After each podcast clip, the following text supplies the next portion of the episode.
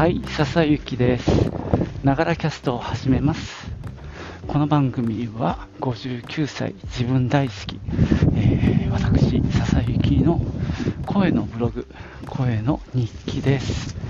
通勤途中に歩きながら収録してますので、息がはぁはぁ上がったり、周りの雑音、騒音、風切り音などが入ったりしますが、何卒ご容赦ください。いや、ちょっと風があります。曇ってますね。ここのところ、なんていうか、はっきりしない天気ですね。雨が降ったり、昨日の夜も帰りは寒かったな。雨もパラパラ降ってて、そんな昨今で、春っぽくなったと思えばね、またこんな感じで冷えてっていうのの、こう繰り返しですね。まあ花粉も飛び始めて、なんとなく体調悪くしがちなのでね、えー皆さんも体調にはご注意ください。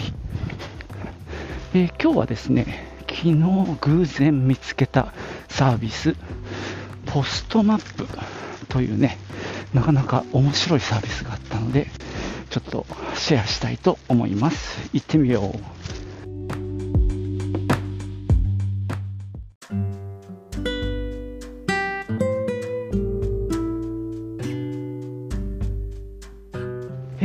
ですね、昨日の夜の話なんですけども、ちょっとかみさんが速達を出さなきゃいけないっていう話になりました。まあ、あのー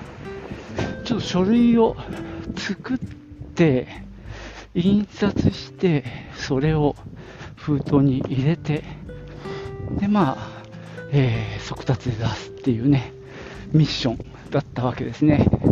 まあ、夕方帰って、で、まあ、夕飯もかみさんが作ってくれて、食べた後、ちょっとかみさんはパソコンでね、書類を作って、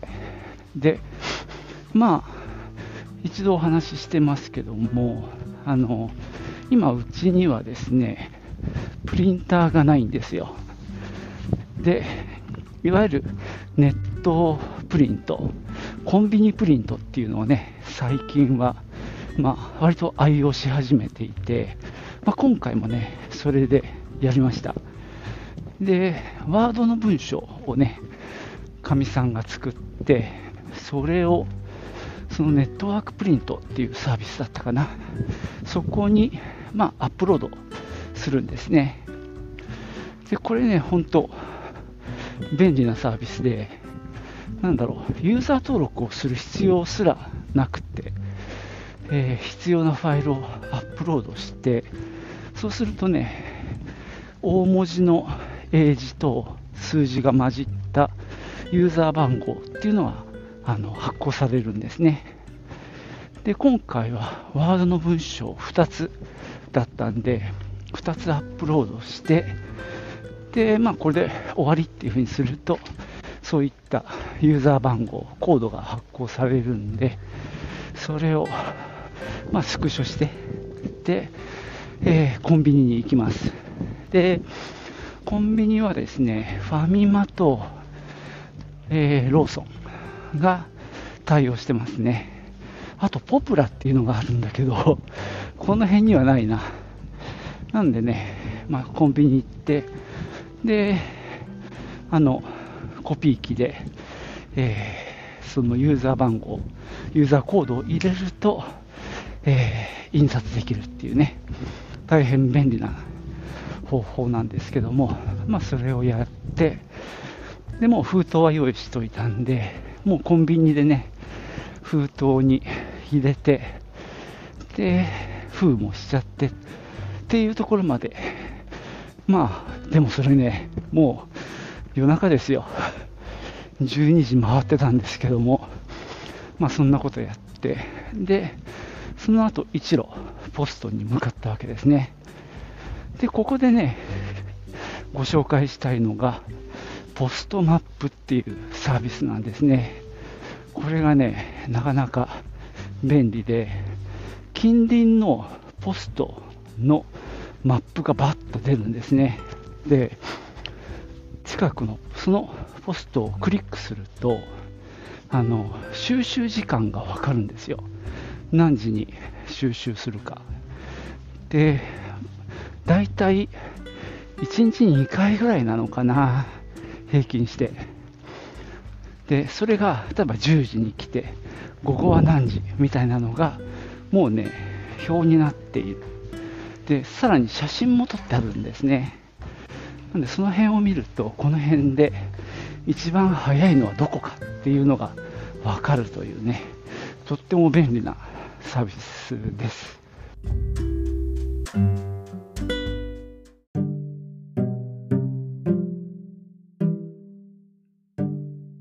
えー、そもそもね、なんでこのサービスに行き当たったかっていう話をしましょ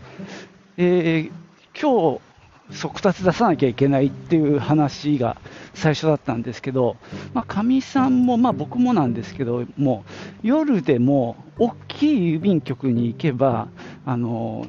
受け付けてくれるって思ってたんですね。なんかね、過去もそんな記憶がうっすらあったりしたんですけども一応念のために調べたんですよそうすると、まあ、僕の住んでるところの本局って呼ばれる大きい郵便局はそれでもね夜の7時までなんですね窓口がで、まあ、静岡の一番大きい駅前の本局でも21時夜の9時までなんですねでそこまではちょっとね、間に合わないっていうことが判明して、えー、じゃあ朝行くかって話になって、朝ね、8時から9時まで、あのまあ、時間外的な感じで受け付けてくれてはいるんですよ。本当は9時からだと思うんですけどね。だからまあ8時に書き込めばいいかなって思ったんですが、まあ2人ともね、仕事もあるので、まあ、出勤しなきゃいけない中で、その時間に郵便局に行って戻ってきて、さて出かけるっていうと、かなり難しいなっていう感じになっちゃったのね。で、じゃあ速達ってポストで出せんじゃないかなっていうふうにまあ思いついてで調べたら確かにねポストに投函できるんですよまあ、これがね、まあ、今回の1つ目の発見で、なんか窓口に行かないと速達って出せないって、まあ、思い込んじゃってたんですけど、実際はですね、速達料金が多分260円だったかな。で、本来の郵便代金ありますよね。まあ、今回は定型外の 50g だったかな、とにかく120円ぐらいの郵便料金に、その260円の速達代を足して、で、その分の切手を貼って、あと封筒のね、上の部分を赤く塗るんですね。まあ、郵便番号のマスがあるところなんですけど、その上の縁の部分を赤く塗って、で、ポストに投函すれば、あの、速達として扱ってくれるらしいんですね。なので、じゃあもう今日の夜のうちに出しちゃえばいいじゃんっていう話になったんですね。で、そこからですね、じゃあポストもうちのそばにも何箇所かあるんで、まあ、できれば早い時間に回収してもらいたいなっていう欲が出たんですよ。それで検索して出てきたのが、先ほどちょっと紹介したポストマップっていうサイトなんですね。で、ここに行くとですね、その、まあ、Google マップ的なものの上に、ポストのアイコンがババババッと並んでいて、で、そのポストのアイコンをクリックすると、まあ、詳細画面が、まあ、ポップアップ的に出てきて、あの、収集時刻なんかがこう出てきて、しかもその収集時刻の部分って、あの郵便ポストにさ、プレートで貼ってあるでしょ、それがちゃんと写真に撮られてるのね。だからそういうプレートの写真と実際に、まあ、テキスト化された表のデータになった収集時刻と両方こう確認できるっていうサービスで、そしたらね、大体自分家の周りって1日2回なんですよ。でも、まあ、地元の本局に行くと、あなんかね、朝7時からもう1日8回ぐらいやってるっていうことが分かったんで、これはやっぱり本局まで行って出した方がいいなっていうことが、その場で分かるんですね。これはめちゃくちゃ便利です。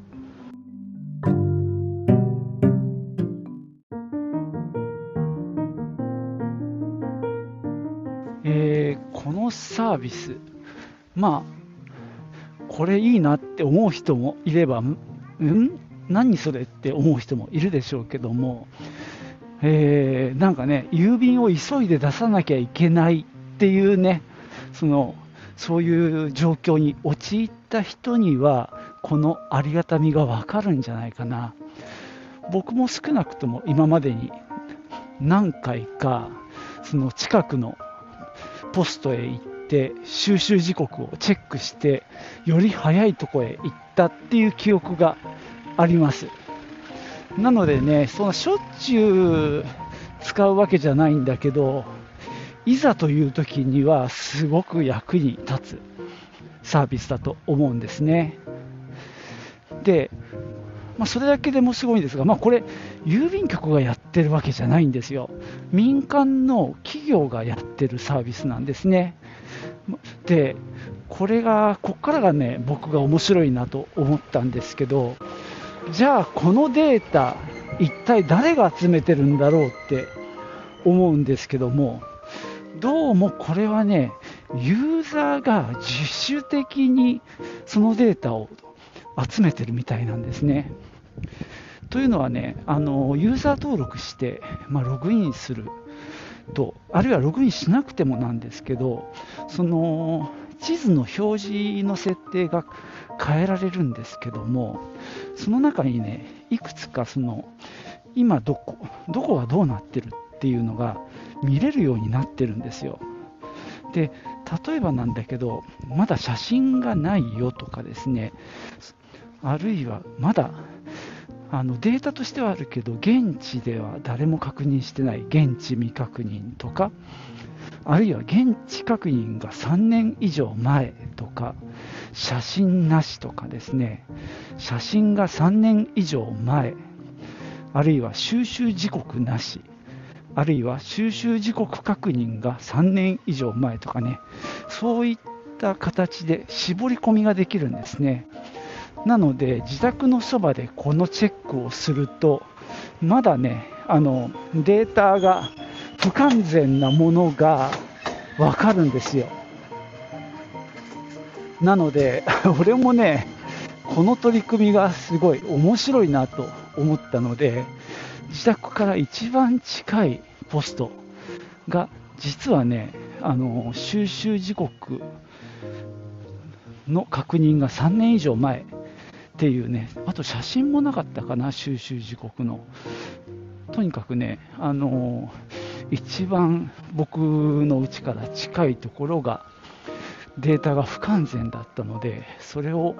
なんかちゃんとしてあげたいなっていう気持ちになってるんですね。なので、今度ね、まあ、天気のいい日に一度写真を撮りに行こうかななんて思ってます。それがね、たまだ僕もまだやってないんでね、あのその辺の使い勝手はわからないんですけども、見るからにね、そのですぐできそうな感じにアプリの画面がなってます。あ、そうそう。これね、アプリもあるんですよ。あのホームページから利用することもできるし、スマホにアプリを入れて利用することもできます。なのでね、スマホにアプリ入れといてログインすれば、多分ですね、その写真をあのアップロードしたりとか、そういったこともできそうな感じがしますね。まあ、こういった使い勝手を良くして、で、まあ、不完全なデータのものを絞り込んで表示したりとか、地図上にね、そういうことも割と簡単にできるので、それによってね、まあ、利用してるユーザーが、そのデータ作成に参加できるっていうのがね、素晴らしい仕組みだなって思いますね。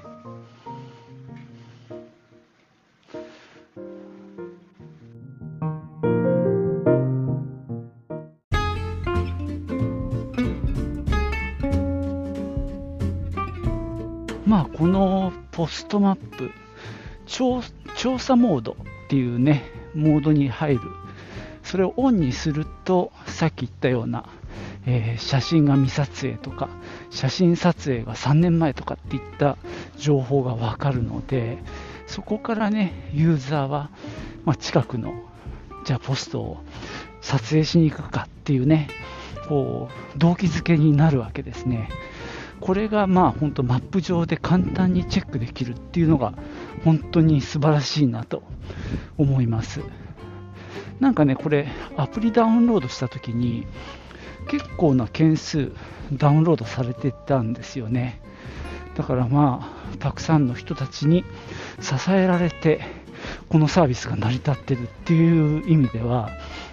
なんていうか、なんかね、ネットの文化のがよくいい方向に回ってる例だなと思いますね。こういう形であれば全国を網羅することも可能なんだなっていう大きなことをね一人一人はそんなに負担を感じずにむしろまあ善意でやれる範囲で、えー、手伝うっていうもことをねみんながたくさんの人がちょっとずつやることで大きなことができるっていう本当なんかすごい例だなと思ってちょっとね僕は感動しちゃったんですね。そんなわけでね今日ここでお話ししてるんですけども、まあ、もちろんねあのもしこれが悪意のある何かでなんかユーザーのデータをなんとかしようみたいなものだとしたらまあここうやって紹介してる俺も申し訳ないなと思うんですけどね、まあ、僕もちょっとそこまでわからないんですけども、まあ、あのそのアプリの評価で 4. 点いくつだったんですよね、あの App Store、iPhone の。だからまあ大丈夫だと思うし、2006年だかから始めてるなんかサービスらしいんで、まあ、長い時間かけて、あの運営されてるっていうのもまあ信頼できるかなっていう気もしてはいます。まあねお聞きの方で興味ある方はぜひ一度ねこのページ見てほしいなと思うんですけど自宅のそばのポストの収集時刻がいながらにしてわかるというねなかなか画期的な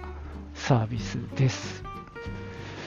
まあ、翻ってですね、私が今やってるアレックス・ランドルフの、えー、ゲームを、まあ、僕も調査をしてるわけですね。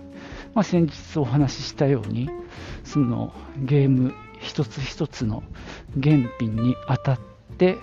まあ、サイズとか中身の内容、数量を、まあ、確認したり、写真を撮ったりっていうね地味な作業をしてるんですけどもこういったものももしかしたらたくさんの人が協力してデータベースを作り上げていくみたいなモデルにできたらまたそれはそれでねはかどるんだろうなっていう気はしています。まあ一度はねそれ昔考えた、まあ、妄想ですけどね、こともあったんですが、まあ、そんなシステムが組めるわけでもないので、まあ、1人でコツコツやってるんですが、まあ、あの、所詮ね、100個とかっていうオーダーなので、まあ、自分1人でもなんとかなるかなと思うんですけども、これが1000とかね、1万とかっていうと、もう1人じゃ到底無理なので、まあ、いろんな人の手助けを必要とするかなと思うんですけどね、まあ、今回のこの全国のポストマップっていうのはもう到底ね1人じゃ無理なのでたくさんの人でそのインフラとしてインターネット上に、まあ、そういったまあ、アプリなりプログラムを公開してみんながそこをこう更新していくっていうね仕組みを作ったっていうのは本当すごいなって改めて感心しております。じゃあね今日はここまでにしようと思います。最後までお聴きいただきましてありがとうございました。ではまたねチュース。